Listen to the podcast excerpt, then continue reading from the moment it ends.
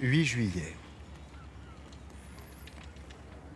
Ô le grand jour, un de ceux dont on se souvient toute sa vie, un aujourd'hui qui embrasse l'éternel. À 17h, scientifique, ingénieur, marin et celui qui écrit ses premiers mots, appareil pour trois semaines de mission scientifique. Nous allons toucher aux abysses. Le pourquoi pas, un des fleurons de la flotte océanographique française, est amarré aux Açores, dans le port d'Horta, entre Europe et Amérique. Je l'ai rejoint hier par avion. J'ai pu ainsi profiter d'une journée, la dernière, de liberté et d'oisiveté, occasion pour moi de me promener et de découvrir. Cette ville d'Horta tient son nom de son fondateur, Jos von Huerter, et non pas étonnamment, comme je le supposais, d'abord du bas latin horta, qui signifie jardin. Pourtant, la nature y est ici d'une beauté remarquable. Elle rappelle celle de l'Europe, mais on sent qu'on n'y est plus. C'est entre deux mondes, ou le mélange des deux. Je suis allé nager. En revenant, quelque chose de bleu, de translucide a attiré mon regard. C'était en train de s'échouer sur les rochers. Une physalie, une cousine des méduses. J'aurais effleuré, mon voyage s'arrêtait là. Au mieux, une douleur atroce, au pire, un arrêt cardiaque. Bon, l'hôpital peut-être dans tous les cas. J'ai eu de la chance. La seule piqûre dont je serai quitte en sera une de rappel. La nature n'est pas qu'un jardin. C'est donc aujourd'hui. Pour monter à bord du navire, un pont de fer est jeté sur le quai. Au moment de m'y engager, je réalise brutalement que mes pieds touchent terre pour la dernière fois. Je vais quitter des semaines durant mon élément, celui de mes ancêtres, euh, celui de mon espèce. Jamais je ne me suis absenté aussi longtemps du monde. J'aurai des pieds désormais pour flotter. Je dis adieu au sol avec mes orteils, les imprimant fortement sur l'asphalte du quai. Je monte à bord, tout est blanc en majorité, et bleu aussi, et jaune. Les couleurs d'Ifremer. Aucun des visages que je vois s'affairer autour de moi ne m'est familier. C'est curieux comme sensation. On part pour un très long périple avec des gens que l'on ne connaît pas. Tout le monde s'agite, et dans tous les sens comme si l'on devait quitter le monde précipitamment, avant qu'il disparaisse. On indique nos cabines. Ah, je suis pressé de découvrir la mienne, hâte de faire la connaissance de mon petit abri marin. On descend des escaliers d'acier, un pont, deux ponts, on prend un couloir qui tourne dans un sens puis dans un autre. Je me demande comment retrouver mon chemin. Oui, quand on ne connaît pas, tout prend un air d'infini. C'est à savourer ça. Ensuite, l'espace se réduit. Les portes des cabines dessinent des ovales étroits et jalonnent de longs corridors. Un bateau, c'est un terrier en altitude. Tout est à échelle restreinte. Les humains sont nombreux, l'espace est compté. Ah, ma cabine. J'ouvre la porte. Euh, je devrais dire notre cabine, car on y dort à deux. Dans le fond, les lits, justement. Deux lits superposés, étroits et protégés par des rideaux qui, lorsqu'on les tire, métamorphosent la petite couchette en sarcophage. Les occupants des cabines n'ont pas forcément les mêmes horaires. Le lit est là pour isoler et protéger les quelques heures de sommeil qui ne sont jamais nombreuses lors d'une mission. Mon lit, c'est celui du bas. Sur le mur qui le longe, à gauche, euh, la coque du bateau, en réalité, qui retient le monde des sirènes de s'écouler sur mes draps, une étagère pour mes livres. J'en dispose déjà quelques-uns. Bon, j'en ai pris beaucoup, ils ne tiendront pas tous. Une armoire, un petit bureau et une minuscule salle d'eau composent notre coulisse. Je serai bien ici. Je le ressens immédiatement. Et puis, nous avons notre hublot. Certes de faible diamètre, on allume toujours la lumière dans une cabine, mais un hublot rien qu'à nous. Ah, pour moi, le hublot, c'est le bateau. Le hublot, c'est dans la famille des fenêtres aussi iconique que la rosace gothique. C'est un œil, c'est un orbe, la sphère cerclée de l'océan, une carte énigmatique et sans cesse changeante, maculée de sel, un appel à voir, d'autant plus irrésistible qu'on n'y voit pas grand-chose. Le hublot est aveuglé de bave, écrit Valérie Larbeau dans un poème que j'ai justement emmené avec moi. Il y a comme un règlement de colocataires sur le navire. En premier lieu, on range bien ses affaires, chacun dans sa partie. L'ordre est une politesse à bord, pour ne pas dire une absolue nécessité, surtout quand le moindre centimètre carré se partage. L'autre doit être un équipier, pas une épreuve. Une chose frappe l'œil en arpentant les couloirs et le nez parfois aussi, c'est que très vite les chaussures s'y alignent. Mais on ne les range pas dans les cabines là aussi pour vivre mieux à deux.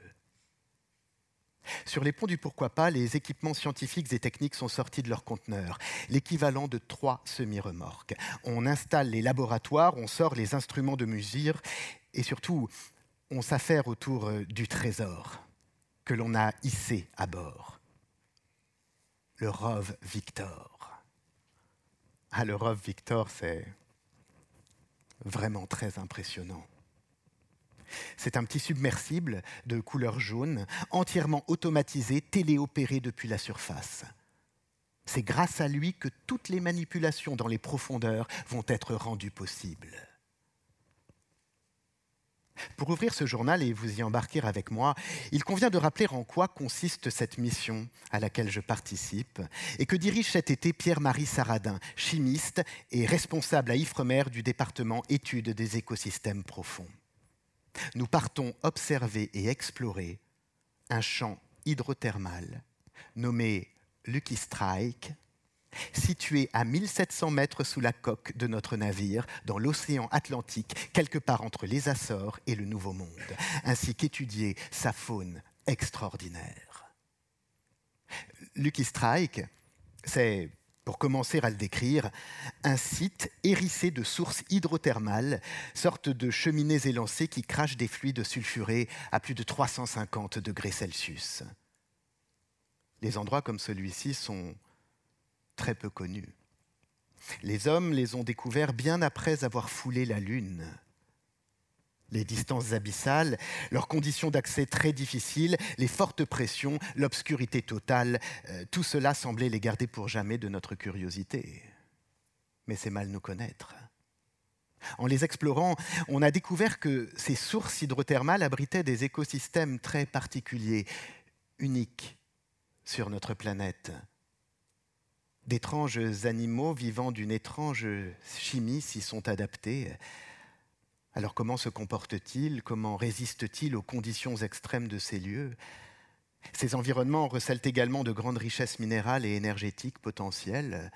Si jamais l'homme venait à y creuser, comme bon nombre de dirigeants en rêvent en ce moment, pourrait-on préserver les espèces qui vivent à côté? Comment appréhender les équilibres en jeu en un environnement si mystérieux? Chacun vient avec ses questions ces mystères non résolus.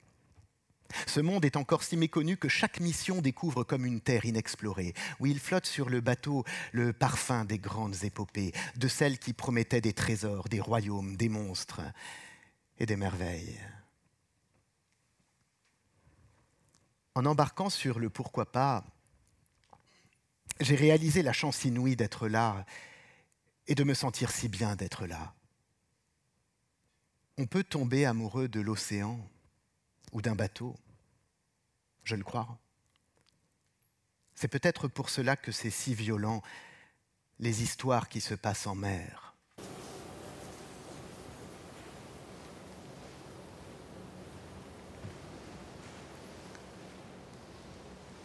« 9 juillet. Nuit excellente. Le roulis berce. Moi qui mets d'ordinaire tant de temps à trouver le sommeil, j'ai sombré comme une encre dans les eaux noires. À l'occasion du premier dîner, j'ai découvert la salle où l'on se retrouve pour les repas. Plusieurs tables de 4, 6, 8 couverts où l'on s'attable avec qui l'on veut. La nourriture est sacrée.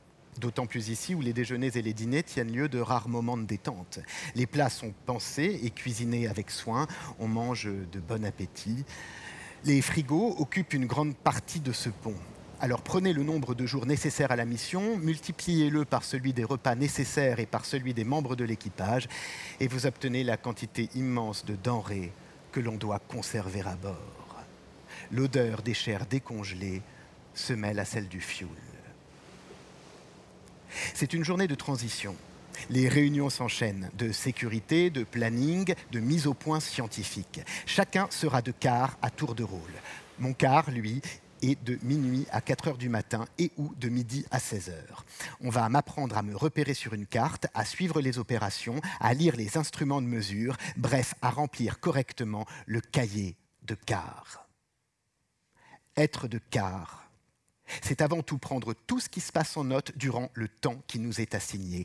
Consigner minute après minute les faits, les gestes, les mouvements, écrire au clavier ou dans un cahier dès qu'il se passe quelque chose, la moindre des choses.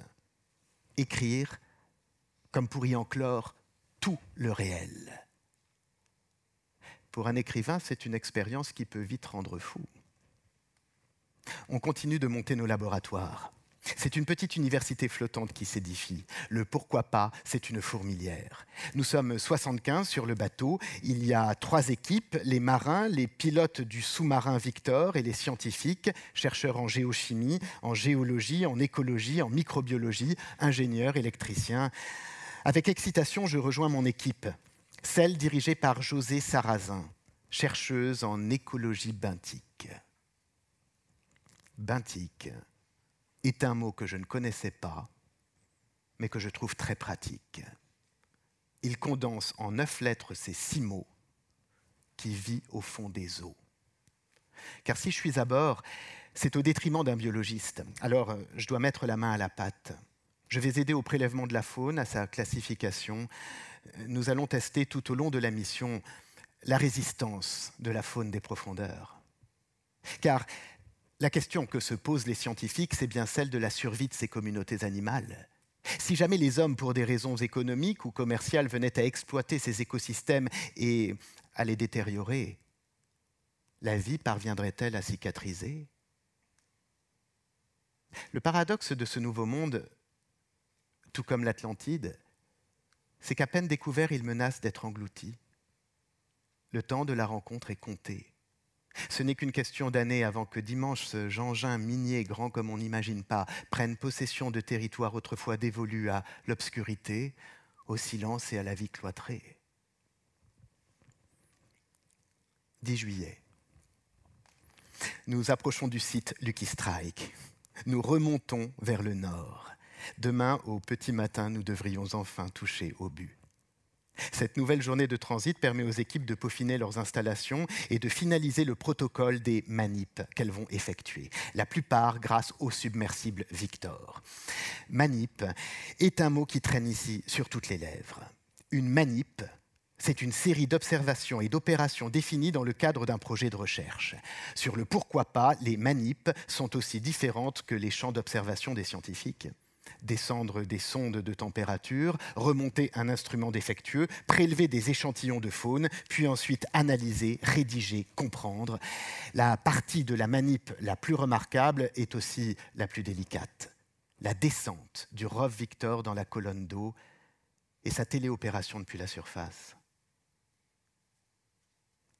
C'est vraiment là que je réalise la nature exacte de l'exploration à laquelle je participe car c'est bien un univers radicalement opposé au nôtre et incommensurablement distant de nous que nous sommes censés observer. Ce n'est pas une forêt, une île, ni un nouveau continent sur lequel nous pourrions mettre le pied, mais un monde quasi parallèle où seules des machines peuvent pénétrer, évoquant en quelque sorte par sa difficulté d'accès davantage une exploration spatiale qu'une excursion dans la jungle. Une chose d'ailleurs me frappe de naviguer en haute mer, c'est la révélation soudaine de me trouver en plein désert. Du bleu, partout, en haut comme en bas. Une surface que rien ne vient déranger, un ciel sans oiseaux.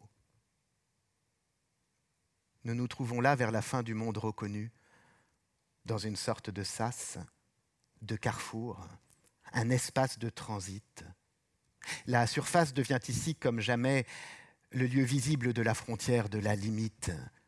On sent bien qu'elle sépare deux mondes. Celui du haut, qui touche à sa fin, dénudé au maximum et réduit à son ciel, et celui du bas, qui pour être vu nous contraint, nous ses visiteurs, à modifier notre physiologie, à nous unir avec la machine, à nous robotiser.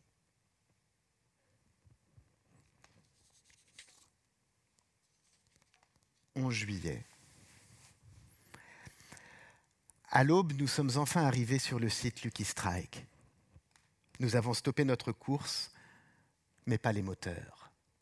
Le pourquoi pas pour se maintenir là, à la surface, juste au-dessus de nos sources hydrothermales, doit manœuvrer sans cesse. Il n'existe pas d'encre suffisamment longue pour nous amarrer aux abysses. Le bruit des machines, celui des turbines, le chant des treuils ne cesse jamais à bord. Ils tapissent nos tympans le silence de la mer n'existe pas. Je prends le temps d'une pause sur le pont extérieur. Le soleil se lève à présent sur une mer d'un calme olympien. Ah, je n'ai jamais vu un tel bleu, hypnotisant. Et si le chant des sirènes était une couleur? On a envie de s'y jeter. Étonnamment, dans l'Odyssée, l'eau salée n'est jamais bleue me revient en mémoire le nuancier homérique de la mer. Les flots y sont teints de pourpre, à la violette, est-il même écrit quelque part. Mais de toute cette palette, une façon de dire les eaux me ravit entre toutes, celle de mer vineuse, lit de vin. C'est ainsi que les Grecs la voyaient le plus souvent. Étrange vision. Des érudits affirment que les Grecs anciens ne percevaient pas la couleur bleue. Pour d'autres, cette teinte traduirait davantage une émotion qu'une nuance. Laquelle? L'ivresse? Car comme le vin, la mer fait tanguer l'âme Ou bien la peur? Car ces eaux, autrefois, parfois, se mêlaient au sang des naufragés? En tous les cas, là, tout de suite, une sorte d'éclair fluorescent perce mes pupilles. Alain Castillo, ingénieur en géochimie expérimentale, sur le pont avec moi, pointe la surface de son doigt nous sommes en plein champ de physalie. Ah, elles ont déjà failli avoir ma peau à Horta. Leur voilure tremblante parsème par dizaines les abords du bateau. Elles dansent sur l'eau avec la légèreté d'un bouchon de liège. On ne survivrait pas à un plongeon. Enfin,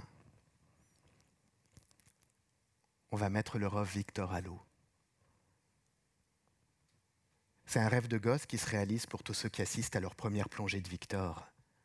C'est voir enfin s'animer des images familières qui font partie de la mythologie de notre époque, au même titre que les fusées. Ces submersibles, euh, qu'ils soient Victor, Alvin ou le célèbre Nautile, symbolisent à eux seuls la conquête de notre temps. Ce sont nos caravelles modernes. Chaque plongée est un événement historique et j'ai la chance d'en être le témoin. J'assiste à la longue manœuvre. Après l'avoir treuillé depuis le bateau jusqu'à la ligne des flots, les marins l'y posent. Malgré son poids, il semble flotter un instant, puis s'enfonce à mesure qu'il nous quitte. Il glisse sous la surface durant quelques centaines de mètres.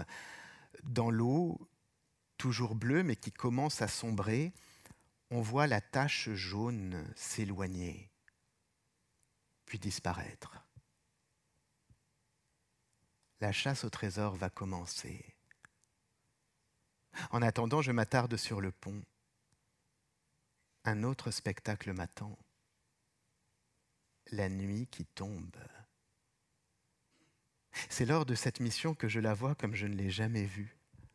Loin de toute pollution lumineuse, la nuit est le contraire du sombre, du noir. La voûte céleste c'est l'océan du dessus. On se tient sur ses bords, pris de vertige. Des rivières lactées, sinueuses de milliards d'étoiles lyriques en tous sens. Il y en a des blanches, des jaunes, des roses, des bleus. Ah, je saisis là l'importance du ciel nocturne pour les marins. Des cascades de comètes, des îles d'amas scintillants évoquent en effet la topographie d'une carte à tous ces mondes que mes deux pupilles reçoivent. C'est infiniment petit, le c'est infiniment grand. Cette nuit, première plongée. Nous descendons dans l'espace.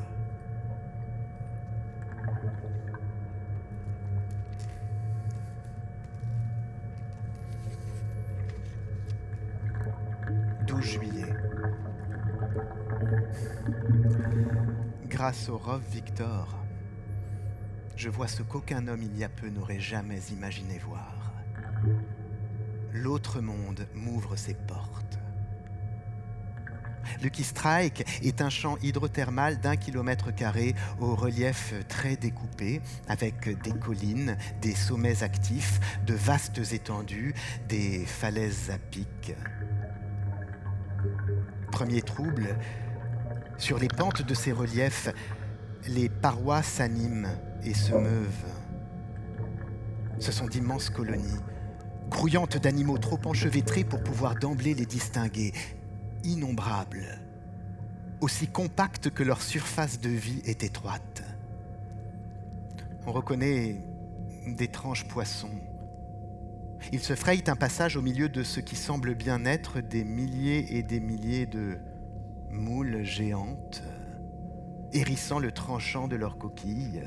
Vague évocation pour nous qui cherchons des analogies rassurantes d'un dispositif militaire médiéval. Mais la comparaison avec la Terre que nous connaissons s'arrête là. Tout nous trompe. Tout est changé. Les prairies sont faites de nappes de bactéries que viennent brouter crevettes et autres bactérivores. Bien que plongés dans l'élément liquide, nous n'en apercevons pas moins de la fumée, anomalie formidable, des nuages noirs. Ils naissent des fluides toxiques et brûlants que crachent des cheminées massives aux formes tourmentées. L'eau même semble travestir sa nature. Elle est ici un ciel implacable, un éther carcéral. Sur chaque centimètre carré s'exerce une pression de 170 kilos. L'eau que nous connaissons est translucide, bleue, verte. Elle joue avec la lumière. Là, elle est si dense qu'elle empêche celle-ci de parvenir en ces lieux, créant une obscurité dont la nuit même serait incapable. Ces paysages évoquent un monde plongé dans une nuit nucléaire, une terre que le Soleil aurait désertée, une planète inexplicablement chassée hors de son système solaire, qu'aucune étoile n'éclairerait plus.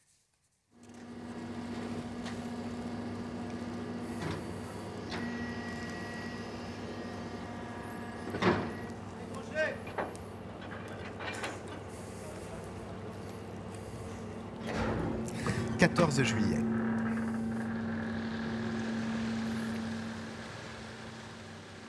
Le 14 juillet, on fête la prise de la Bastille. Alors c'est en partie vrai et donc en partie faux. C'est surtout la fête de la Fédération qui est commémorée, le 14 juillet 1790. Ce jour-là, un an après l'assaut de la forteresse, on s'assembla sur le champ de Mars, ce qui constituait encore il y a peu trois États distincts, le clergé, la noblesse et le tiers-État, mais aussi le roi et le peuple, s'unissaient pour célébrer leur réconciliation. Une nouvelle façon de vivre ensemble. Vivre ensemble. À bord du pourquoi pas, l'ambiance est excellente. Chacun va qu'à ses occupations. il faut dire que le boulot ne manque pas, et mieux encore, travaille main dans la main. Les équipes, les disciplines, tout fraternise. Sur un bateau, il vaut mieux. L'espace est mesuré, la fuite impossible. À force de travailler dans les labos, on oublie ceci, mais l'eau nous entoure de toutes parts. Nous sommes sur une île, une île bien petite. On partage nos cabines, nos espaces de travail, notre table. Nous dépendons tous les uns des autres. Vouloir se retrouver seul serait au mieux un caprice irresponsable, au pire une tragédie. Car ici, assurément, l'individu isolé ne survivrait pas longtemps. Plus l'environnement se révèle contraignant, plus on doit compter sur son prochain. Alors si cette règle vaut sur un simple bateau isolé temporairement au milieu de l'océan, imaginez les, les, proportions que cette même règle prend alors dans des écosystèmes éloignés de tout tels que ceux qu'on est justement en train d'observer. Si l'on veut survivre en un endroit pareil, il faut sacrément se serrer les coudes. Nos animaux se voient ainsi dans l'obligation de pousser très loin, bien plus loin que nous, l'art du vivre ensemble, du grec symbion, autrement dit de la symbiose. Et de fait, la symbiose se manifeste ici de façon particulièrement spectaculaire. Nos fameuses moules géantes, par exemple, celles des profondeurs, les Bathymiodiolus azoricus. Lorsqu'on les a découvertes, les scientifiques ont été fortement déconcertés non seulement par leur taille, mais aussi par une anomalie des plus étranges. Leur appareil digestif semblait quasi inexistant, comme si ces moules ne mangeaient pas. Comment est-ce possible? On sait bien certes qu'il ne faut pas vivre pour manger, mais tout de même. Une autre chose clochait fortement. À rebours de la taille de leur système digestif, ces moules possédaient des branchies gigantesques, beaucoup trop énormes pour être honnête. En les analysant, on découvrit alors que ces dernières abritaient d'innombrables colonies de bactéries, des symbiotes, capables de synthétiser à partir des sulfures, et ce grâce à la chimiosynthèse de la matière organique pour le compte de cette moule géante. Si l'intestin de notre animal semble tant obsolète, c'est que celui-ci n'aurait même plus besoin de manger pour vivre. Une sous-traitance énergétique complète. En échange, elle offre à ses symbiotes le gîte et le couvert, près des fluides sulfurés dont ils raffolent, ce qui leur permettrait ainsi de croître et de se multiplier dans des cellules spécialement aménagées pour eux, les bactériocytes, l'équivalent, si vous voulez, de nos fermes d'élevage. Dans ces écosystèmes, la vie évolue selon des règles de solidarité entre les espèces que je ne peux m'empêcher d'admirer. Elle me rappelle à moi, humain, que l'existence est autant relationnelle qu'individuelle. Le monde que nous sommes en train de confisquer à notre profit ne peut devenir le territoire d'un seul monarque. Il est avant tout un tissage délicat entre les espèces qui l'habitent. Nous ne faisons pas que vivre les uns avec les autres nous existons surtout les uns par les autres. Une fête de la fédération perpétuelle, en somme. 15 juillet. Les Physalis sont de retour. Impressionnant. Elles encerclent le bateau. Un champ de gélatine. On pourrait presque croire qu'on les attire ça devient un vrai problème. Avec l'effondrement numérique de leurs prédateurs naturels, la tortue et le thon, sous la pression de la pêche, les physalies prolifèrent. Leur drôle de symbiose, cette fois, entre l'homme et la méduse, qui ne tournera pas longtemps à notre avantage. Aux Açores, on commence à s'inquiéter pour le tourisme. Bientôt, dit-on, il faudra enfiler une combinaison pour se baigner.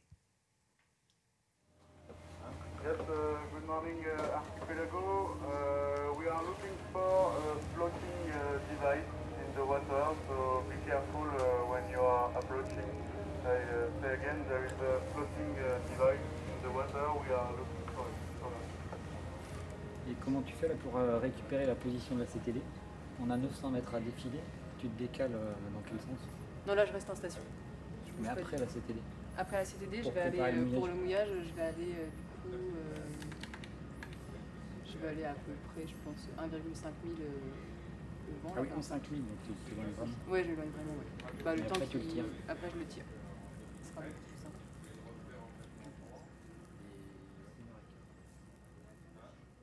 Une semaine. Ça fait une semaine que je suis à bord. C'est beaucoup ou c'est très peu Je suis incapable de le dire. De toute façon, je n'ai déjà plus aucune notion des durées. Sur le pourquoi pas les heures ne s'écoulent pas comme à terre. Céline Romeveau, géomicrobiologiste, spécialiste des interactions entre roches et bactéries, confie à moi cet après-midi les invraisemblables hypothèses agitant en ce moment le milieu scientifique, touchant à l'apparition de la vie sur Terre. Grâce à de nouvelles analyses, des savants le pensent désormais. L'eau, qui irrigue nos sources hydrothermales, provoque lors de son voyage au centre de la Terre une altération des roches basaltiques, qui favoriserait la production chimique de petites chaînes carbonées. Autrement dit, nos roches créeraient de la matière organique. Des acides aminés et nucléiques, les briques élémentaires de la vie, la matière première de l'ADN, des pierres à l'origine de la vie. Je, songe à, la charge poétique d'une telle révélation, à l'intuition des mythes fondateurs qui, étonnamment, font de l'élément minéral la matière de la vie. Comme Adam, Adama veut dire terre rouge, dont le corps est pétri dans l'argile. Parfois, puis-je dire souvent, la science des modernes jette un rayon de sa lumière sur le verbe des anciens. En tous les cas, pour rester dans la science, si cela se confirme, ce serait alors une incroyable révolution. La vie serait-elle made in earth? Et ne viendrait pas uniquement de l'espace comme on le pensait jusque-là? Sans compter que si notre planète peut le faire, alors d'autres partout dans l'univers le pourraient tout autant, à condition toutefois de posséder de l'eau et du magma. Serions-nous en train de contempler dans nos cheminées l'un des secrets de notre origine? Matière minérale, matière séminale? La Genèse se trouverait-elle encore sous nos pieds?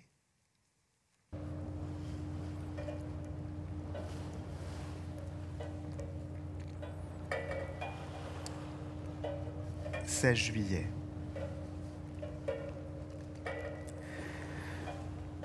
Dans les légendes, on parle souvent de marins que de puissants sortilèges condamnaient à naviguer en mer pour des siècles, voire pour toujours. L'équipage du Hollandais volant, par exemple, ou encore les longues errances d'Ulysse. Désormais un peu marin, je commence à comprendre comment de tels mythes ont pu se forger sur notre bateau, on oublie très vite, il faut bien le reconnaître, qu'il existe un monde autre qu'océanique. On pourrait volontiers s'imaginer les derniers survivants de la race humaine. Imaginez un peu. Nos téléphones n'ont plus sonné depuis dix jours. Ils gisent inutiles dans nos cabines. La terre que nous avons laissée derrière nous n'existe plus vraiment. Le navire puisqu'il est le seul endroit à abriter l'unique humanité du coin, prend les dimensions d'un pays. Ses frontières pourtant resserrées s'effacent. L'espace se dilate à l'infini. Et puis, comme je le disais hier, la nuit devient à l'égal du jour un temps d'activité continue. Bien trop étroit, les hublots de nos cabines sont impuissants à laisser entrer la lumière et l'on ne saurait jamais dire l'heure à laquelle nous nous réveillons. Pas de végétation non plus pour marquer la saison. Les week-ends n'existant pas, la semaine se délite. Le dimanche, certes, le menu s'enjolive. Sur nos tables, on rajoute une bouteille de vin fin, c'est-à-dire de vin bon à boire, pour marquer au moins une mesure de temps, et conserver une once d'horloge biologique. Mais enfin, malgré le vin fin, rien n'y fait. Peu à peu, nous nous enfonçons comme les marins du Hollandais volant dans une dilatation du temps et de l'espace. Tous nous nous laissons gagner par cette impression de nager dans un instant éternel que rien ne saurait arrêter. Moi, ça m'aspire. Je suis fou de cette sensation. Je m'y abandonne avec délice. Je la savoure. Pour saisir cette impression si particulière, peut-être pourrais-je aller jusqu'à dire, mais bon, les mots manquent, que c'est comme l'extériorisation d'un temps intime, comme si nous éprouvions physiquement dans notre chair la dimension intérieure de notre être. Il n'y a pas de plus puissant sortilège. C'est le goût de l'éternité. Et pour l'instant, on ne veut pas s'en tirer. Je me surprends à souhaiter que ça dure encore et encore. Alors, comme pour tout blasphème, je me repens aussitôt de désirer franchir les limites de l'humain et je reprends ma parole, effrayé à l'idée d'être pris au pied de la lettre par une cruelle divinité et de me retrouver pour toujours amarré à la coque d'un bateau dérivant à l'infini. Il y a trois sortes d'hommes les vivants, les morts et ceux qui vont sur la mer. On prête cette phrase à Aristote, mais on ne la trouve dans aucun de ses livres. Parole d'un spectre.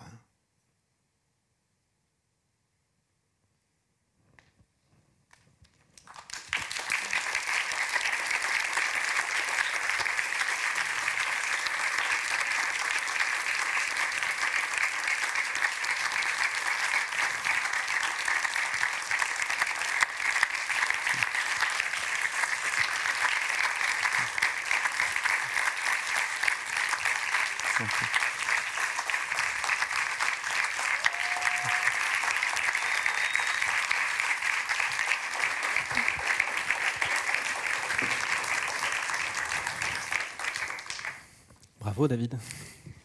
Et merci pour cette très belle lecture. Et on pourrait commencer par ces paroles d'un spectre, parce que le, voilà, vous êtes euh, revenu à terre, n'êtes pas resté sur ce, sur ce vaisseau hollandais. Euh, mais la question du spectre, euh, évidemment, elle, elle, dépasse la question simplement anecdotique de, de, ce, de ce, rêve des marins entre la vie et la mort. Elle, elle, est assez centrale en fait dans cette dans ce qu'on découvre de cette vie profonde euh, qui euh, nous semble un, lieu mort, mais qui en fait est habité d'une vie, d'une vie étrange, qui, euh, qui est tissée de vie et de mort. Qu'est-ce que c'est que, que, cette vie spectrale que, que vous avez découvert à travers cette exploration sous-marine? Effectivement, c'est ce que je vous ai lu, c'est un, petit euh, condensé des premières journées d'une expédition qui va durer beaucoup plus longtemps. Euh, j'ai eu la chance, n'étant pas scientifique, de pouvoir euh, chroniquer cette mission, cette exploration des abysses, qui, comme le disait Victor, est, un des derniers lieux au monde qui met l'homme face à ses dernières extrémités, aux dernières extrémités du monde, aux dernières limites. C'est un monde qu'on a découvert, les sources hydrothermales, hein, c'est ce que je décris un petit peu, c'est des oasis sous-marins qui sont dans ces zones voilà, entre 1500 et, 2500-3000 mètres sur les dorsales, c'est des zones sismiques, volcaniques. Et on a découvert, alors qu'on pensait qu'aucune vie n'était possible dans des environnements si hostiles et si impropres à, tout ce qu'on pensait nécessaire à l'éclosion de l'existence, euh, on a découvert une vie incroyable. Et euh, on, a découvert ces endroits en 1977, c'est-à-dire 9 ans, 8 ans après avoir posé le pied sur la Lune c'est dire l'inaccessibilité de ces environnements marins profonds, c'est dire ce qui se passe pour un être humain lorsqu'il arrive. Enfin, moi, en plus, vraiment, c'était une surprise pour moi. enfin, je m'en suis jamais remis. Voilà, on arrive dans un, dans un territoire, ce, appelle, ce que moi j'appelle vraiment un territoire de la limite absolue. Et, euh, et on ne se remet jamais d'une expédition pareille. On, on est très émerveillé sans cesse. Moi, j'y pense tout le temps une partie de soi, d'abord parce que c'est une aventure physiquement extrêmement, euh, extrêmement éprouvante, euh, pour l'esprit ça l'est aussi, parce qu'on découvre des choses qu'on n'aurait jamais cru euh, imaginer, et une partie de nous reste là-bas. Et ça, c'est... ça, c'est quelque chose, du coup, j'ai toujours lu des récits de marins, j'ai toujours beaucoup aimé Homère, bien sûr, Pigafetta, Rallier du bâti, euh, euh, enfin, tous ces récits de voyageurs, la Divine Comédie. Et, c'est vrai que vous remarquerez dans ces récits de voyageurs, il y a toujours un moment où, on frôle le royaume des morts pour ceux qui ont la chance d'y survivre. Bon, nous, c'était en sécurité, je vous rassure. Euh, mais c'est vrai qu'il y a toujours quelque chose de nous qui reste là, qui reste là-bas. Et c'est ça que j'essaye de montrer. La vie profonde, il y a plusieurs choses. C'est bien sûr la vie dans les profondeurs qu'on a découvert et qui redéfinit les conditions de la vie mais c'est aussi nos profondeurs à nous. Qu'est-ce que ça nous fait déjà de vivre une aventure pareille, qui questionne nos origines, qui questionne notre façon d'habiter le monde, de nous relier aux autres espèces, et qu'est-ce qu'on y fait? Et puis on se sent tout petit, on est dans un lieu transcendant par excellence. Euh, dans le domaine des paysages, c'est un peu ce que l'art cistercien est à l'art religieux, hein. c'est pas non plus baroque au possible, hein. on voit pas, mais c'est des environnements extrêmement... Euh, qui nous renvoie à une intimité, qui nous, qui nous renvoie à nous-mêmes. Et donc, effectivement, il y a une expérience euh, vraiment, euh, n'ayons pas peur des mots, métaphysique, enfin j'en parle, il y a plein de passages là-dessus, euh, qui se créent, en plus, en doublant une expérience scientifique. Alors, qu'est-ce que ça nous fait? Il y a une question qui est, qui est très forte, déjà avec le titre, mais aussi avec le, mot d'abysse, avec euh, ces mythes qui affleurent à chaque fois que, mm. enfin, dans le texte, et, dès qu'on plonge et dès qu'on se lance sur la mer, euh, c'est comment est-ce qu'on fait pour décrire en fait ces lieux qui sont euh, justement indescriptibles? Et il y a cette phrase que, que vous avez lue tout à l'heure, qui est pour nous qui avons besoin d'analogies rassurantes. Mm. Alors, comment est-ce qu'on fait pour décrire ce, ce lieu qui n'a jamais été vu euh, et, qui euh, ressemble à une sorte de, lieu de chaos apocalyptique, mais en même temps qui est fascinant, qui est merveilleux. Euh, comment est-ce qu'on trouve le, les outils imagé et, et littéraire pour, pour se confronter à un lieu comme celui-ci?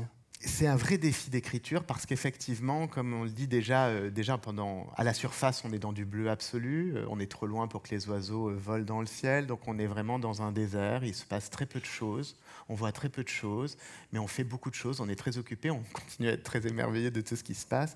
Et effectivement, la question se posait comment on décrit n'y a pas d'image. On voulait, il y a une adaptation théâtrale qui a été tirée de ce texte-là, Dunvor, par le théâtre Piba, et effectivement, euh, ils n'ont pas voulu montrer d'image. Nous-mêmes, on ne voulait pas que dans le livre, il y ait des illustrations. Donc, comment on rend par les mots euh, quelque chose qui euh, est vraiment difficile à décrire et qui, en plus, a une charge émotionnelle quand on le découvre, qui, bien sûr, distord. Et puis, il n'y a pas que ça, il y a les filtres. Comme vous l'avez peut-être compris pendant les extraits que j'ai lus, nous n'avons pas pu descendre nous-mêmes euh, dans les sources hydrothermales, tout simplement parce que les manipulations qu'on y effectue étaient très longues. Et le seul submersible habitable pour aller dans cet endroit-là, c'est le Nautil. Et c'est un espace de 2 mètres cubes. Les, plongeurs, ils sont à deux, reliés à des poches à urine et ne peuvent pas y rester plus de 12 heures. Donc, vous voyez, ce pas des conditions d'exploration formidables. Donc, comme les manips devaient être longues, il y a ce ROV Victor qui est téléopéré depuis la surface et qui nous transmet en direct les images. Donc on est dans une sorte de poste de commandement. On se croirait dans Star Wars. Il y a des écrans absolument partout. Il y a des mecs qui sont là en train de piloter le machin. Il y en a un qui fait les petites pinces, l'autre qui fait la direction. Il y a des, animaux qui, gênent les manœuvres alors qu'on essaye de repousser doucement euh, pour pas trop perturber le milieu, etc. Et puis, euh, les manipulations ont lieu la nuit, donc on se réveille. Moi, j'étais de quart à minuit. Donc, donc, déjà, il y a ce médium des écrans, des écrans partout, partout, partout, partout. Nous, on doit prendre absolument tout en note. Donc, on est dans une sorte de vigilance absolue. Mais parfois, la on, on, voit, alors, il y a des cheminées noires, mais on se dit, mais ça fume, mais on est sous l'eau, mais c'est noir, mais les animaux ne ressemblent pas du tout à des animaux marins. Donc, c'est très difficile de se repérer au début. Et puis, on est dans un état de sommeil. On, se couche à 19h, on se réveille à, 23h30. On arrive, on est dans les couloirs comme ça de ce bateau, on arrive devant les écrans, il faut être tout de suite vigilant. Il y a un état, comme, un état de réception, de perception, qui là aussi est complètement changé. Et c'est très difficile à rendre. Alors, dans le livre, j'essaye voilà, de rendre à la fois, de décrire ce que je vois, euh, en termes émotionnels pour rendre et, aussi de, décrire l'état physique dans lequel on est sur un bateau, qui est un espace saturé à tout niveau. Donc il y a ce moment où on voit par l'intermédiaire du, sous-marin, mm. et il y a aussi ces moments très, très forts, donc le sous-marin remonte, et là euh, il euh, déploie, enfin on, récolte ce qu'il a, ce qu'il a prélevé, mm. et là il y a toute une série de sensations aussi qui sont les, sensations des abysses, donc il y, a, les odeurs, mais il y a aussi ces cette faune, cette, euh, cette flore qui est récoltée comment ça, comment ça se passe, ce, moment où le, le rove euh, remonte à la surface C'est la haute du Père Noël. Pour les scientifiques, il faut savoir que les scientifiques, ils attendent plusieurs années hein, de pouvoir participer à une mission pareille, donc de pouvoir faire leurs analyses, leurs prélèvements. C'est des environnements très méconnus, c'est pas très facile, comme vous l'avez vu, d'y aller. Alors quand le rove remonte, bah, c'est souvent le, couronnement. Il y a des échantillons qui couronnent une, de grandes années de recherche. Donc on voit les scientifiques devenir un peu comme des enfants, ce qui est super très, euh, très chouette. Et c'est vrai que ça sent tout de suite parce que ces environnements sont baignés de sulfure.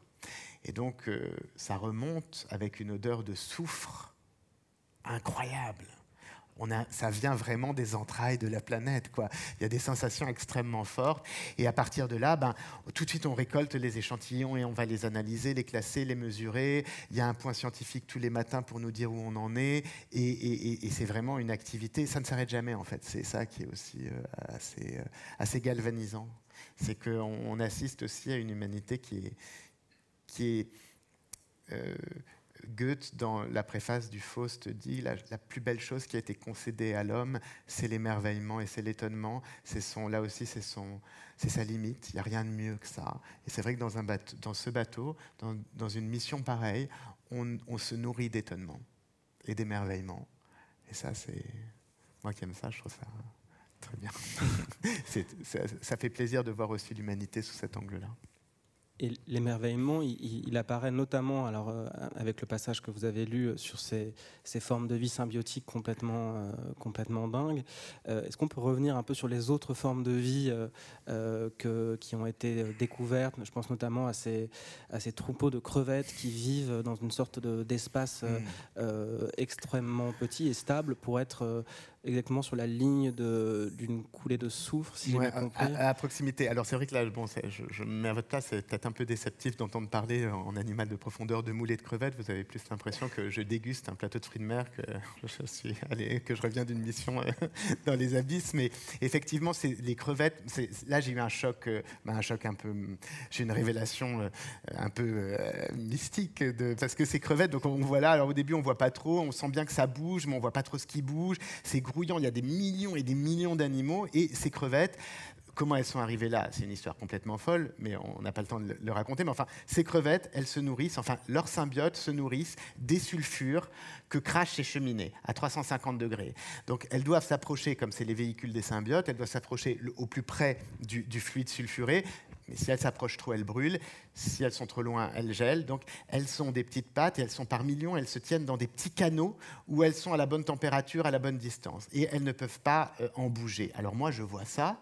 Je suis euh, la nuit, il est 3h, 3h45 du matin, je vois ces crevettes, je suis là devant l'écran et à côté de moi j'ai une, scientifique euh, extraordinaire, Mathilde Cana, qui est géophysicienne et qui pas euh, revendique pas d'être une mystique, elle est, plutôt scientifique quoi. Et là ça, m'échappe, je, la regarde, j'ai les yeux cernés et je dis quand même mais quel intérêt quand on voit les conditions de vie, je dis qu'est-ce que qu'est-ce que ces crevettes C'est quoi l'intérêt pour la vie? On a des pattes et on se tient toute sa vie les uns sur les autres comme dans une course, euh, comme le, samedi euh, après-midi dans un supermarché, sauf qu'on est bloqué à la caisse, là, et c'est ça leur vie. Et là, j'étais un peu déprimé, je me dis, mais c'est ça l'élan vital, la force créatrice de Bergson, ça finit là, etc. Je dis, au moins, les vaches, elles ont des trains. Mais là, même notre offre Victor, ça les, ça les détourne pas de leur attention. C'est vraiment. Et j'étais vraiment pas bien. Là, c'était au bout de 15 jours, je commençais à dire, mais tout ça pour ça, l'absurdité de l'existence, quelque chose d'un peu, d'un peu angoissant comme ça. Alors que je me, et du coup, je me suis dit, mais peut-être que les hommes ont inventé les trains pour faire plaisir aux vaches, si on pourrait inverser les choses. Et nous, on invente un Rob Victor qui est quand même beaucoup plus compliqué, ça leur fait rien. Et là, Mathilde Cana me répond, très inspirée, sans bouger, elle dit bah, peut-être que tout, simplement elles sont heureuses d'être là.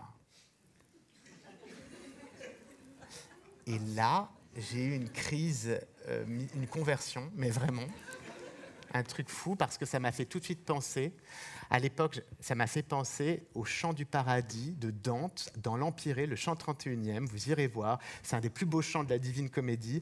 Et Dante arrive et elle, il voit une sorte de rose mystique en amphithéâtre et toutes les âmes se regardent un fleuve en forme de lumière, c'est la gloire divine, sont absorbés dedans et réalisent l'union mystique totale définie par Plotin.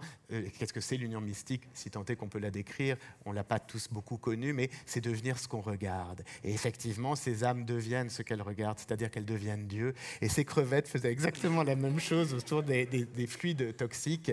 Et, j'ai trouvé ça absolument... Euh, absolument dingue. Et, c'est là, et, je crois, et c'est vraiment, j'ai admiré la vie dans cette euh, nudité et elles sont ce qu'elles font et elles font ce qu'elles sont. Et ça, ça m'a bouleversé. Il y a tout un chapitre là-dessus.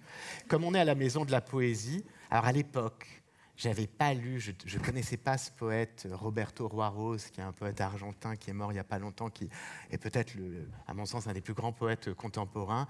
Il a écrit un poème qui me paraît quand j'ai lu ce poème, je, me suis dit, ça, c'est les crevettes des profondeurs.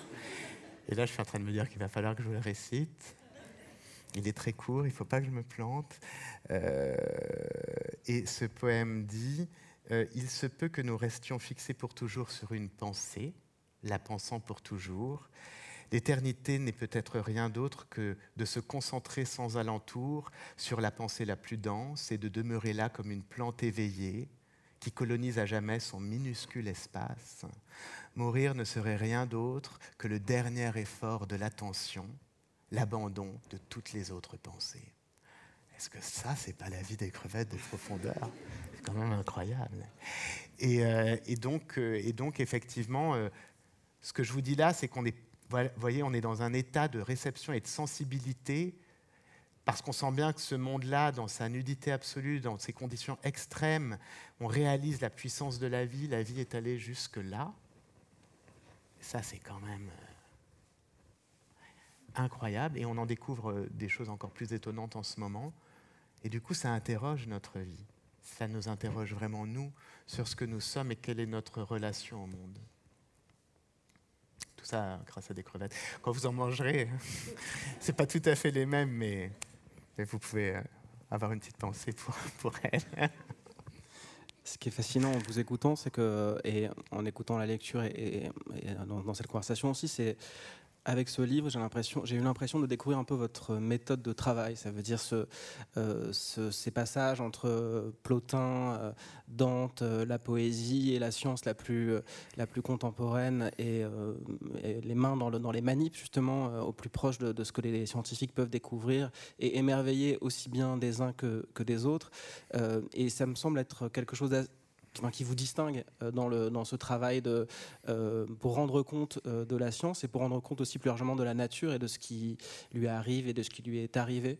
En quoi est-ce que ce, cette, enfin, comment est-ce que peut-être ce voyage a été fondateur dans, l'établissement de cette méthode ou en, quoi en tout cas cette méthode vous semble la mieux à même pour bah, rendre compte de, la vie sur Terre et de- des bouleversements de la nature? Ce, ce livre, il n'est pas fondateur de la méthode parce que, parce que ça faisait quelque temps déjà, euh, quand j'ai fait cette expédition, que je travaillais avec des scientifiques. Mais oui, j'ai l'intuition très forte que la science peut nourrir une poétique. Euh, euh, en tout cas, moi, je ne suis pas du tout scientifique, donc ce qui m'intéresse, ce n'est pas du tout de transmettre un savoir ou de vulgariser un savoir scientifique que je n'ai pas, puisque je ne suis pas scientifique. Mais comment, eff- effectivement, les, recherches des scientifiques, et parce que c'est un langage, et l'homme habite le monde par son langage, et comment est-ce que notre langage est enrichi par les recherches des scientifiques qui déterminent quand même, grâce à eux, enfin, euh, ça, euh, voilà, ça, permet de, tisser un nouveau monde, de rendre plus dense ou plus épais les relations qu'on a avec les choses. Ça permet de connaître, et comme chercher à connaître, c'est chercher à aimer, euh, bien évidemment, nous pouvons, nous les, artistes, les écrivains, nous devons même nous inspirer de, la nature, surtout en ce moment où il y a une refondation de notre relation à la nature. Et pas seulement... pas seulement dans, dans nos langages. Il, faut qu'on se replace autrement. Il faut une nouvelle culture, il faut un, nouveau nouvel usage. Qu'est-ce que nous apprend la science en ce moment? C'est l'équivalent de la révolution copernicienne, comme disait Bruno Latour en, son temps. C'est que la nature, en tout cas celle que nous connaissons, pas la nature en général, mais celle que nous aimons, est fragile. Et que l'homme l'être humain a la capacité de pouvoir euh, la détruire. En tout cas, de, de- vraiment de faire du mal à, à tout le vivant qui nous entoure. Et ça, ça crée un nouvel état de fait. Ça doit créer une nouvelle façon d'habiter le monde. Ça doit créer par les affects, c'est pas la raison qui va nous aider à surmonter la crise climatique. Enfin, je ne le crois pas. Si la raison nous aidait à faire ça, on s'arrêterait de fumer. On dirait, euh, c'est pas bien de fumer, euh, il y a toutes les bonnes raisons, on continue à le faire. Nos vies ne sont pas des vies d'être. Nous sommes rationnels, certes, nous ne sommes pas, mais, enfin ça ne suffit pas. Et c'est les affects qui permettent. C'est parce qu'on nous raconte des histoires, c'est parce qu'on raconte la vie de quelqu'un qu'on vous montre que vous allez vous mettre à l'aimer. Et donc nous, enfin moi, ce que je cherche à faire à, mon petit niveau, c'est de partager euh, euh, ces découvertes d'amour que je fais grâce euh, aux expériences qu'on me donne la chance de vivre. Et, euh, et- donc oui, la science a cette capacité, je pense, de nourrir une poétique. Elle- elle- euh, pas la science en tant qu'elle-même, c'est comment la science rencontre, comment les chercheurs et les artistes se rencontrent. Al- Alfred de Musset disait une chose horrible sur la science euh, dans les Confessions d'un enfant du siècle. Il disait la, science, cette nature morte. Parce qu'effectivement, il voyait le prélèvement, etc. Mais en fait, non. on- la science peut être vraiment quelque chose qui de très vivant et qui nous inspire. euh. Ça m'énerve un peu parce que souvent on dit quand on fait des choses sur la nature, ou on, est tout de suite mis dans, dans les auteurs. euh, hop, festival environnement, tout ça, tout ça. Mais, euh, mais en fait, c'est pas bien. Enfin, c'est bien et pas bien. C'est bien pour mettre. Mais parce que l'objet de l'art, ça a toujours, et vous, n'allez pas me contredire, vous en tant que romancier, vous vous en êtes énormément inspiré aussi, euh, c'est l'étude de la nature. À tel point que, euh, euh, jusqu'à une certaine période, on pensait que le bon artiste, c'était celui qui imiterait parfaitement la nature. Ah, Balzac, après, a dit non, c'est pas imiter la nature, c'est l'exprimer. Et c'est notre devoir de parler de la nature. C'est-à-dire, alors qu'est-ce que c'est la nature? C'est compliqué de la définir, mais enfin, de parler du monde dans lequel nous vivons et comment est-ce qu'on se rattache à lui? Et comment est-ce qu'on essaye de, bâtir une relation amoureuse, quoi? Ça me fait penser à un, précédent euh, texte que, que vous avez écrit euh, qui s'appelle Les hommes paysages et qui parle justement de la façon dont un, peuple une, euh, réussit à habiter les lieux les plus hostiles en, en, euh, oui, en fabriquant euh, des mots et en, et en, euh, en étoffant un lexique et une façon de, de, de, de décrire ce monde pour, se mettre à le reconnaître et ensuite à l'aimer. Est-ce que vous pouvez nous, nous en dire Ça, quelques c'est mots? fa- fa- fascinant. C'est, c'est, oui, par, par, par les mots, l'être humain. enfin, c'est sa façon d'habiter le monde. En fait, nous habitons par notre langage. Alors euh, ça, c'était un jour, euh, je devais faire quelque chose avec un, explorateur qui s'appelle euh, Christian Clot, donc lui qui est plutôt scientifique, et moi j'étais censé être l'écrivain, discuter avec lui, et puis au, bout de, quelques jours de discussion, écrire un texte. Et lui, il travaillait sur, sur, sur les environnements extrêmes. Comment est-ce que le corps réagissait au, au- au climat euh, violent, extrême. Et il faisait toute une série de mesures. Alors, euh, il allait euh, dans le désert de Gobi, il allait en Antarctique, il allait en Amazonie, et puis il allait en Patagonie, qui est un territoire en terre de feu en Amérique du Sud, et c'est un des territoires les plus hostiles du monde parce qu'il pleut 9 jours sur 10, les, les arbres ils pourrissent d'humidité, et cependant, c'est les terres les plus au sud où l'être humain a réussi à s'adapter. Alors on parlait de ça, et ils s'appellent les Kaweskar, ou les Alakalouf, les, Indiens qui habitent dans cet endroit-là. Et euh, bon, il n'y en a plus, il n'y en a plus qu'un. Enfin, ça n'existe plus, malheureusement, ils ont été décimés euh, euh, au, là, au XXe siècle. Et, et on parlait de ça, de, de cette, il me dit quand même, c'est incroyable qu'ils se sont adaptés à cet environnement. Et moi, étonnamment, dans la conversation au début, j'ai vraiment pris la, position du scientifique, enfin en tout cas la- la- l'assurance de, enfin de la physiologie. Je dis, mais oui, euh, en fait, le, climat, euh, euh, effectivement, il y a la physiologie humaine. Là, il y a les Indiens Bajo, par exemple, ils se sont tellement adaptés à la mer en, Indonésie qu'ils peuvent rester en apnée, au prix d'une sélection naturelle et d'une mortalité, vous imaginez, extrêmement intense, à rester 11 minutes en apnée. Un morse, lui, ne peut rester que 9 minutes. Donc, c'est presque des hommes marins, si vous voulez. Les Inuits, eh ben, ils sont habitués à un régime où il n'y a pas de légumes, pas de fruits. Ils ne mangent que de la graisse et de la viande, et, etc. Et ben, les, les, ils sont aussi, euh, euh, voilà, leur température euh, corporelle s'est adressée à, 30 à 35 degrés. Ils vivent dans cet environnement, ils y sont très heureux. Et là, il me dit, mais non, mais tu, tu dis n'importe quoi. Bien sûr qu'ils se sont adaptés. Mais enfin, tu sais combien il faut de siècles pour s'adapter à un endroit pareil. La première question qu'on doit se poser, c'est pas comment se sont-ils adaptés, c'est pourquoi les premières générations y sont restées. Je m'étais jamais posé cette question. Effectivement, nous, quand on va dans un endroit où ça nous plaît pas, une maison à la campagne où il y a un peu, je sais pas, des, des, puces de lit ou des, ou des, des trop grosses araignées, on reste pas dix générations le temps que la sélection naturelle nous ait permis euh, de grimper au mur ou de, ou de nous nourrir de puces de lit. Et on part tout de suite. Et eux, ils sont restés. Et les Inuits aussi, d'ailleurs, sont restés. Et euh, bon, les Bajos, euh, c'est un endroit paradisiaque, on peut comprendre, mais dans ces endroits extrêmes. Et en fait, ils y sont restés parce qu'ils ils ont cessé, ils se sont dit c'est notre place, et pour que ça devienne notre place, il faut qu'on ne ren- rentre plus en lutte avec le territoire. Il faut qu'on l'accepte. Il faut que par les mots, enfin, ils se sont dit ça, c'est nous qui le disons ça, mais c'est ce qui s'est passé. Par les mots, on accepte le territoire et sa relation avec nous. Et ainsi, les Kaveskars, tout comme les Inuits, qui ont 150 mots pour dire la glace et le blanc, les Kaveskars, dans cette terre où il pleut absolument, ont donné à la pluie, ont leur champ euh, lexical de la pluie et d'une richesse. Il n'y a pas un autre peuple au monde qui peut parler de l'eau de pluie avec autant de nuances. Il y a la pluie qui, refroidit, il y a la pluie qui arrose, il y a la pluie qui lave, il y a la, pluie qui fait mal, qui perce la peau, il y a la pluie. Et on s'aperçoit qu'en fait, par les mots, l'homme a réussi à habiter son territoire et à tisser avec lui une façon de s'y établir et de s'y développer en harmonie avec, euh, avec ce que le territoire euh, offrait. Euh, et c'est par les mots. Donc euh, ça, on a tort de considérer que, enfin, vraiment, les affects sont véhiculés. Alors, il y a les mots, mais il y a aussi le chant, il y a aussi. euh, mais ça veut dire que ça a vraiment un pouvoir. Nous vivons dans un monde où, par nos mots, qui sont comme des incantations, nous pouvons créer une réalité commune, harmonieuse.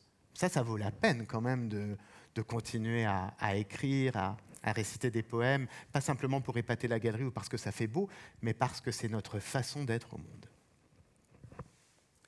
Je pense qu'on on- on est en effet confronté aujourd'hui à cette, grande euh, inquiétude, même désespérante, de voir euh, cette nature fragilisée et de, voir que eh bien, les, solutions politiques euh, que l'on connaît en, partie ne, sont pas mises en œuvre ou ne peuvent pas être mises en œuvre. Et face à cette, cette possi- possible désespoir ou cette impasse, à votre avis, donc, euh, par, quoi faut-il passer? Par, l'épopée, par le poème, par le, euh, et si oui, euh, quelle forme d'épopée? Est-ce qu'on on doit attendre, tel le Messie écologique, une sorte de, nouvel Homère qui nous, qui nous sauvera de la, de la destruction? L'épopée, de toute façon, me paraît un bon choix parce qu'on y va tout droit.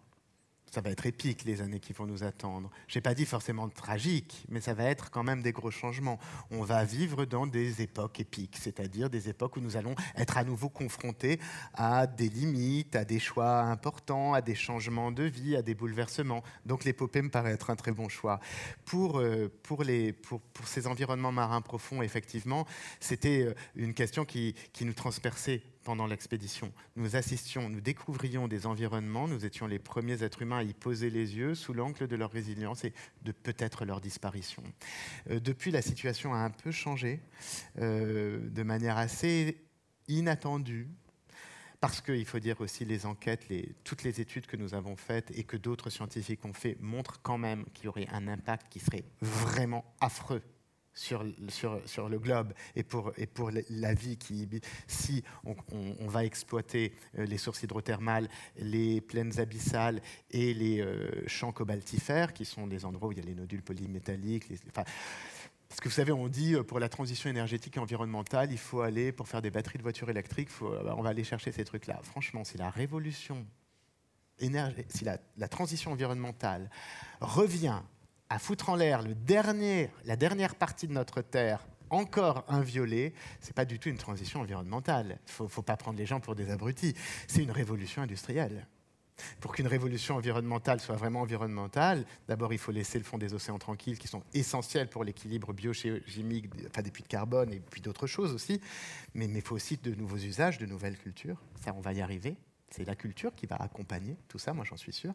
C'est parce que la nouvelle, la culture définit de nouveaux usages, de nouvelles relations avec euh, les autres vivants, avec les territoires. Et, euh, donc là, pour les sources hydrothermales, bah, euh, là, la France, par exemple, a annoncé en novembre et a voté à l'Assemblée nationale qu'elle s'engageait à protéger ses sources hydrothermales et ses, fonds sous-marins abyssaux dans sa ZE, sa zone économique exclusive, et a pris la tête de justement la, la lutte pour que les autres pays fassent de et surtout que dans les eaux internationales gérées par l'AIFM, qui est l'autorité internationale des fonds marins, on puisse arriver à un moratoire, c'est-à-dire une suspension de l'exploitation. C'est pas gagné, ça va jouer cet été, au mois de juillet, entre le 13 et le 28 juillet. Je peux pas vous dire où ça en est parce que c'est très opaque, on comprend rien. Même les scientifiques les plus spécialistes de la question sont pas vraiment capables euh, de, de comprendre vraiment, euh, enfin, de nous expliquer vraiment clairement ce qui va jouer, mais on sait que ça va être décisif. Pas très clair ce que je raconte, mais et donc c'est un moment très important qui nous attend. Nous, on, enfin avec les gens euh, qui, qui ont, nous, on aimerait bien que on n'y touche pas, quoi. C'est vrai, ce serait euh, vraiment. En plus, ce serait merveilleux comme symbole. Ça veut dire qu'on peut inverser euh, la chose. Il faudrait s'accrocher à ça. Ça serait une épopée dans une épopée victorieuse. Peut-être que je poser la dernière question, mais euh, en, vous écoutant tout à l'heure, je pensais à une autre notion un peu qui semble un peu vieillie, comme ça, euh, pré-romantique, qui est l'idée de sublime. Mm. Euh, et c'est vrai que dans la description que vous faites de ces paysages monumentaux, entre l'apocalypse et le, et le, désert, il y a quelque chose bah, qui nous dépasse, nous, petits, petits êtres humains, écrasés à la fois par la pression de l'océan et par la, mm. pression de, de, ces, de ces paysages fabuleux. Est-ce que c'est une notion qui euh, euh, qui, résonne en vous. Est-ce que, à votre avis, il faudrait euh, être capable, par divers moyens d'ailleurs, peut-être autres que celui de l'écrit, de, de créer une forme de, enfin, de, relier, de, nous, voilà, de, relancer une forme de sublime dans notre rapport et aux océans et peut-être plus largement à la nature? J'ai entendu dire quelqu'un il y a quelque temps que le sublime n'existait plus parce que l'homme avait la capacité de pouvoir détruire la nature et donc la nature que nous connaissons, euh, et donc que les rapports s'étaient inversés. Et le sublime, c'est souvent l'impression que la, nature, vous savez, c'était un, sentiment esthétique et presque religieux, spirituel. Euh, euh, la nature nous, nous, transcendait, et donc que ce sublime n'existait plus. Je ne suis pas tout à fait d'accord avec ça, effectivement quand on va dans ces environnements-là, euh, et même quand on va à la montagne, enfin, quand, moi je, trouve qu'il faut laisser le sublime agir en nous, il faut se laisser transcender, il faut se laisser. Euh, c'est important de, de, de, se sentir plus petit. Ça veut dire plus humble, hein, ça ne veut pas dire plus, plus abject, mais se sentir. Le sublime nous permet, à mon avis, et c'est pas qu'une émotion esthétique, le sublime nous permet de rendre de la noblesse à ce à ceux qu'on a maltraités. Hmm. Donc je suis pour le sublime. on peut peut-être s'arrêter sur cette, cet élan sublime. Merci beaucoup David. Merci.